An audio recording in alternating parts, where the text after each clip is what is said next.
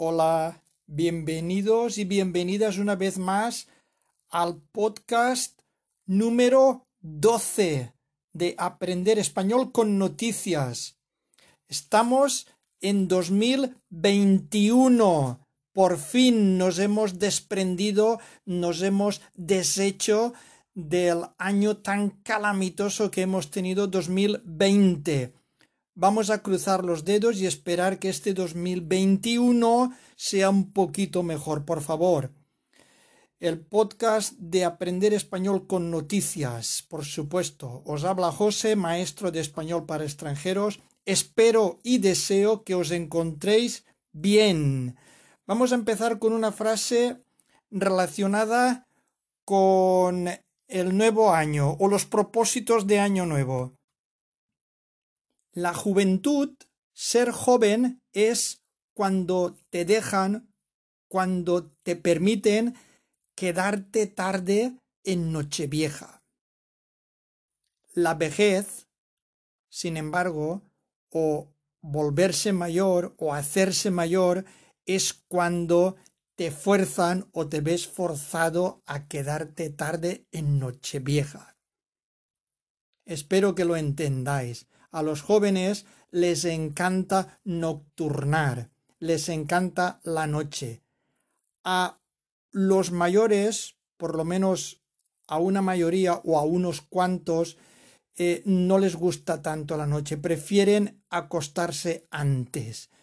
Cosas de la vida, cosas de la evolución. Vamos a empezar con las noticias que nos ha dejado el fin de año y el principio del 2021. Empezamos este podcast número 12 con la primera noticia. La Navidad deja la cifra más alta de hospitalizados de la segunda ola. Repetimos la noticia. La Navidad deja la cifra más alta de hospitalizados de la segunda ola. Comentamos el titular. La Navidad deja la cifra más alta o la cantidad más alta o el número más alto de hospitalizados de la segunda ola. Seguimos con los titulares relacionados con esta noticia. 1.725 ingresados el número de enfermos en hospitales aumenta un 24% en una semana, aunque todavía está lejos de los 2.500 de la primera oleada. El tardeo preocupa en el Consejo que no prevé aumentar las restricciones del día 31. El tardeo se refiere a que, como prácticamente la mayoría de restaurantes eh, tienen que cerrar pronto, se supone que no van a poder dar cenas. Entonces, la gente adelantará las cenas y hará una especie de merienda cena por la tarde. De ahí la palabra el tardeo. Vamos con el siguiente titular. La saturación de la sanidad pública impulsa los seguros privados de salud. Repetimos, la saturación de la sanidad pública impulsa los seguros privados de salud. Comentamos el titular. La saturación de la sanidad pública, la saturación, la congestión activa, impulsa, promueve los seguros privados de salud. Esto quiere decir que debido a que los hospitales están saturados por el aumento de positivos y de personal ingresado, pues la gente contrata más seguros privados de salud. Vamos a ampliar esta noticia. Repunte en los casos. La incidencia de nuevo es de riesgo muy alto. Seguimos con esta misma noticia. La contratación de pólizas de seguros de salud privados ha subido un 4,9% este año. Los expertos lo achacan, lo atribuyen, lo relacionan a la saturación de la sanidad pública debido a la crisis del coronavirus. La pandemia no da tregua y por esto han aumentado las contrataciones de seguros privados. La gente mm, es precavida, le tiene respeto, le tiene miedo. Siguiente noticia. Se apagó la voz romántica de Armando Manzanero. Repetimos. Se apagó la voz romántica de Armando Manzanero. Se apagó, se acabó, se extinguió. Esto es un eufemismo que se refiere a que este señor, el grandísimo compositor Armando Manzanero, nos ha dejado, se ha muerto. Ampliamos la noticia. El cantante y compositor Armando Manzanero murió en México a los 85 años, dos semanas después de haber ingresado en un hospital de la ciudad tras infectarse con coronavirus. Revolucionario del bolero y autor de canciones como Esta tarde vi llover y Somos novios, que son temas archiconocidos que los han cantado distintos cantantes de boleros y de otras especialidades.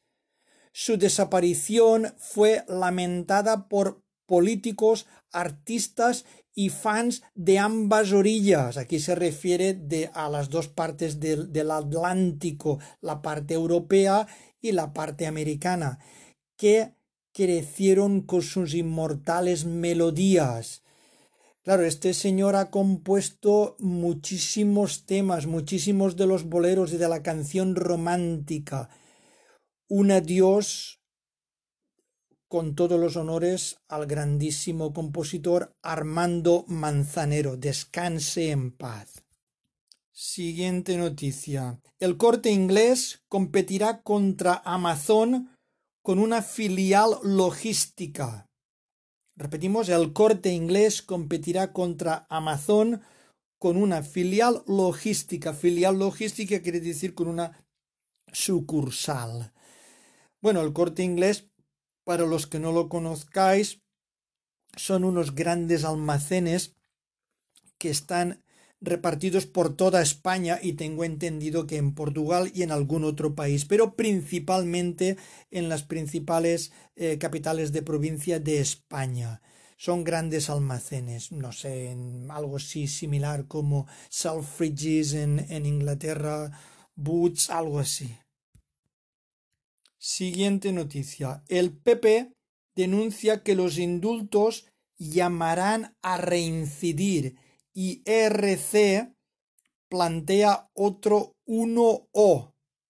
Comento otra vez el titular. El PP denuncia que los indultos llamarán a reincidir o a repetir y RC, que es un partido nacionalista catalán, Esquerra Republicana de Cataluña, creo que se llama, plantea otro 1 de octubre. 1O es el día en el que se hicieron las elecciones ilegales de la independencia. Fue un 1 de octubre.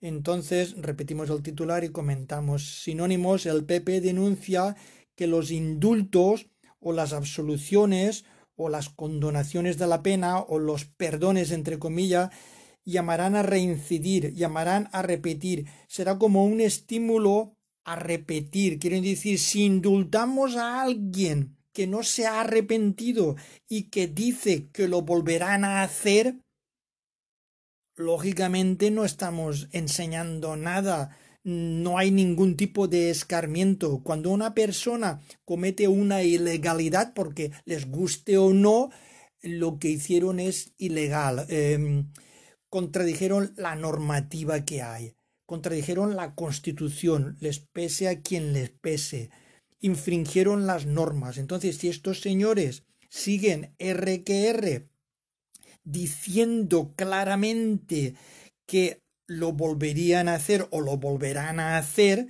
es que no se han arrepentido. Si no se han arrepentido, el indulto parece que no sea lo más apropiado. Seguimos con la noticia. El PP recurrirá si el gobierno da indultos a los presos del proceso. El proceso es el procedimiento este. Lo de las elecciones ilegales de la independencia de Cataluña. Repetimos este titular otra vez. El PP recurrirá o reclamará o pleiteará si el gobierno da indultos o concede perdones o amnistías a los presos del proceso. Siguiente titular. Sánchez impulsa a Illa como candidato a la Generalitat y apunta a Darías para Sanidad. Repetimos, Sánchez impulsa a Illa. Illa es el ministro de Sanidad, este señor del pelo liso con gafas que por desgracia ha aparecido muchísimo en televisión debido a la pandemia. Entonces, el presidente del gobierno, Sánchez, impulsa, promueve, lanza a este ministro de Sanidad, a Illa, como candidato a la Generalitat y apunta o nombra a otra persona, creo que es una señora Darías, para sanidad, para sustituirle en el puesto. Subtitular relacionado con esta noticia de ella.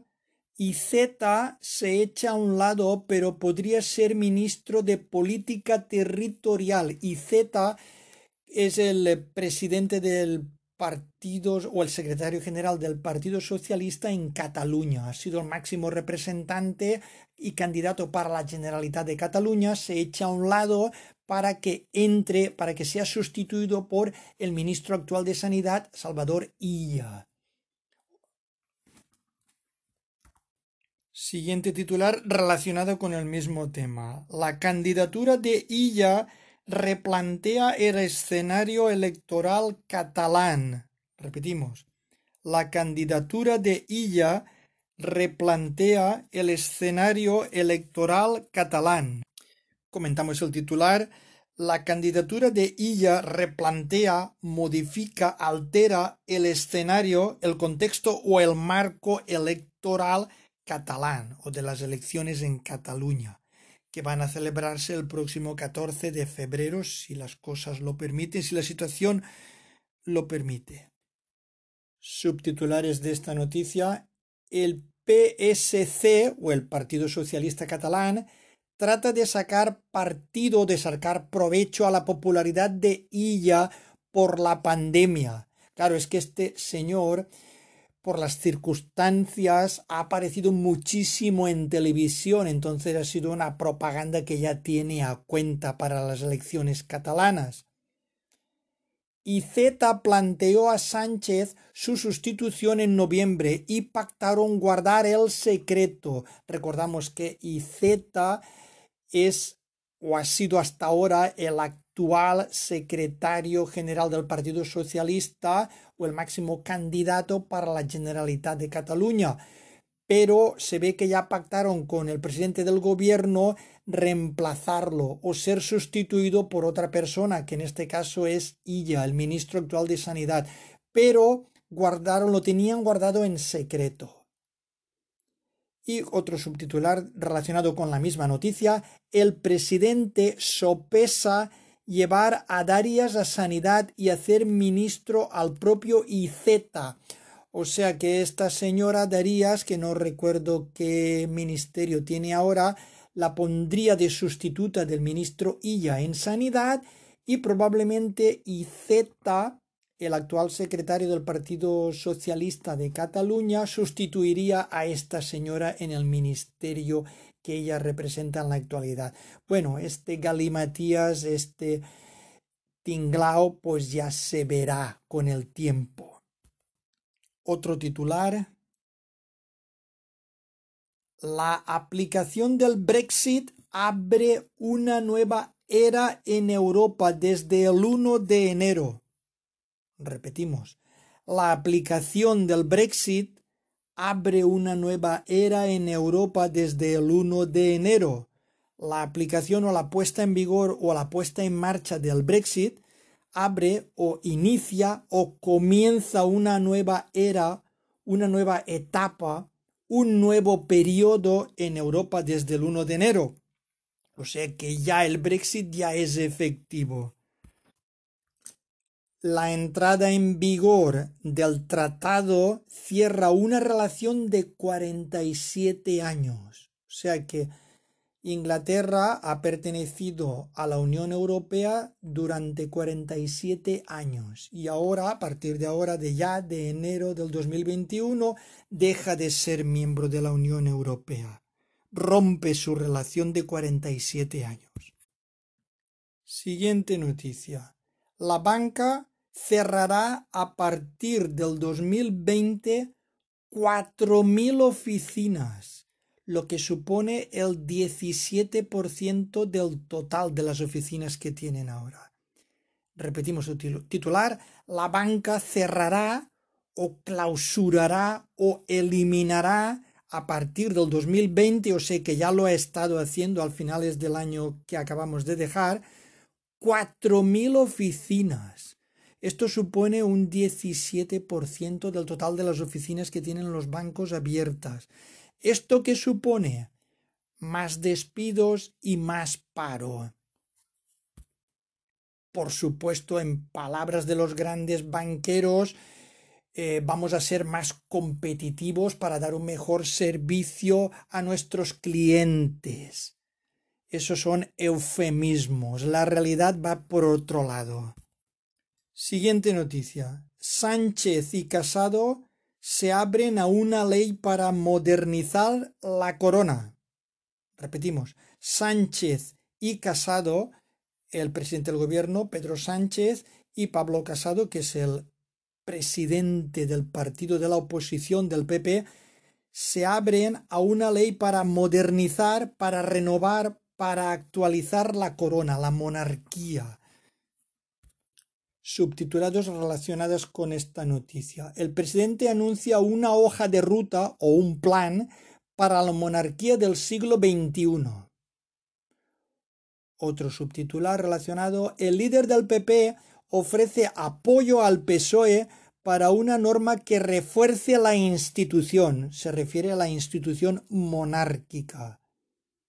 Y el último subtitular, el dirigente socialista o sea, Pedro Sánchez, da a entender que indultará a los líderes del proceso. Bueno, esta ya la hemos comentado antes. Siguiente noticia. Ese titular es corto pero contundente.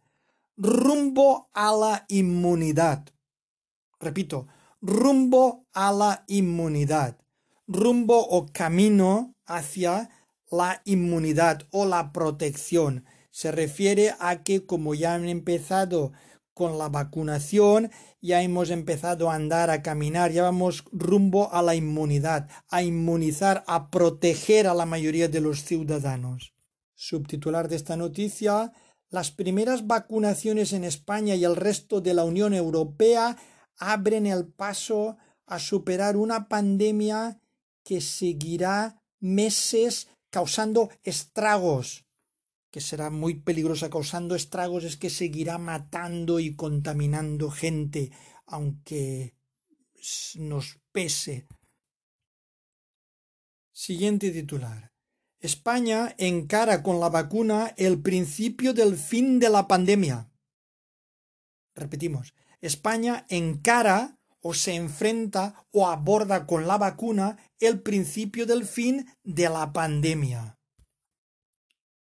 subtitulares relacionados con esta noticia. Las comunidades iniciaron ayer la distribución de las primeras 9.750 dosis. El ministro de Sanidad, que es el actual Salvador Illa, dijo, quedan meses por delante, no bajemos la guardia. Y el último subtitular relacionado, la inmunización gratuita y voluntaria comenzó en las residencias de ancianos y el personal sanitario. Ampliamos esta noticia positiva. Las primeras 9.750 dosis de la vacuna contra la COVID-19 desarrollada por los laboratorios Pfizer y BioNTech llegaron ayer a una pequeña parte de los ancianos que viven en residencias y sus cuidadores, diez meses después de que el país comenzara a sufrir los efectos de la pandemia, que ha causado ya más de 70.000 muertes. El ministro de Sanidad, Salvador Illa, habló del principio del fin, esto va entrecomillado, principio del fin de la crisis sanitaria. La primera fase de la vacunación, que será gratuita y voluntaria, distribuirá en las próximas 12 semanas hasta 4,6 millones de dosis para 2.3 millones de personas.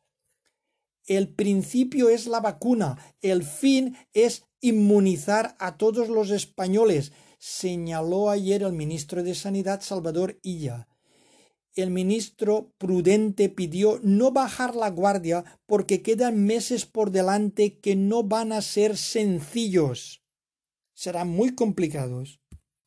Siguiente noticia. Andalucía creará un carnet de inmune para ir a grandes eventos. Repetimos, Andalucía creará un carnet de inmune para ir a grandes eventos. Andalucía, la región andaluza, creará, instaurará, establecerá un carné como una credencial, como un documento. También decimos los españoles carnet, como en, francés. Inmune, de inmune, un documento de inmune, como quiere decir inmune es vacunado, inmunizado, protegido, para ir a grandes eventos, a grandes acontecimientos. Siguiente noticia. El aborto ya es ley en Argentina. El aborto ya es ley, ya es legal, ya es norma en Argentina. Hasta la fecha eh, era posible, solo era posible abortar en caso de violación o si estaba en peligro la vida de la madre ahora se abren más posibilidades. La última noticia para acabar. Confinamiento. La palabra del año. Repetimos, la palabra del año 2020 es confinamiento. Confinamiento que quiere decir una especie de encierro o reclusión. Ampliamos esta noticia. Confinamiento va entrecomillado. La palabra del año para la Fundeo RAE, que es la Real Academia de la Lengua, y la Fundación del Español Urgente. Son organismos que se preocupan por la pureza y por salvaguardar y promulgar y fomentar el buen uso del idioma español, entre otras cosas. El término, se refiere a confinamiento, ha marcado una buena parte de 2020, el año en el que la pandemia ha cambiado radicalmente nuestra forma de vivir y de hablar según la institución. Confinamiento es la palabra del año 2020 para la Fundación del Español Urgente, Fundeo, promovida por la agencia EFE y la Real Academia Española definido como aislamiento temporal y generalmente impuesto de una población, una persona o un grupo por razones de salud o de seguridad. La institución ha señalado que este término ha marcado buena parte de los meses de 2020, la crisis sanitaria derivada de la pandemia de la COVID-19 es la protagonista del año y las medidas implementadas para frenarla han cambiado radicalmente nuestra forma de vivir y de hablar, argumentan desde la institución, desde la Fundeo. está claro que ha ganado la palabra confinamiento, pero que otras palabras populares, por desgracia, en esta circunstancia han sido mascarilla, virus, pandemia, ola, desescalada, entre otras. Pero han decidido que sea confinamiento, según parece, la que más se ha gastado. Y hasta aquí las noticias de este podcast número 12 y el primero de 2021. Ahí va un chiste relacionado con la despedida del año y el comienzo del año nuevo. Un optimista se queda despierto en Nochevieja para ver eh, entrar al nuevo año. Eso, eso lo hace un optimista. Un pesimista se espera para asegurarse de que el año viejo, de que el año, eh, sí, de que el año viejo se va. Repito el chiste. Un optimista se queda despierto para ver entrar el año nuevo. Sin embargo, un pesimista se espera para asegurarse de que el año viejo se va. Gracias de nuevo por escucharme y por seguirme. Eh, voy a preparar un podcast extra de, para principios de año. Espero que os guste. Estaremos en contacto. Muchas gracias a todos y a todas. Cuidaros mucho. Todo lo mejor para 2021 quiero que tengamos mucha esperanza y que seamos optimistas y que deseemos con toda nuestra alma y con todas nuestras fuerzas que este año sea mejor. Seguro que lo va a ser. Adiós y gracias.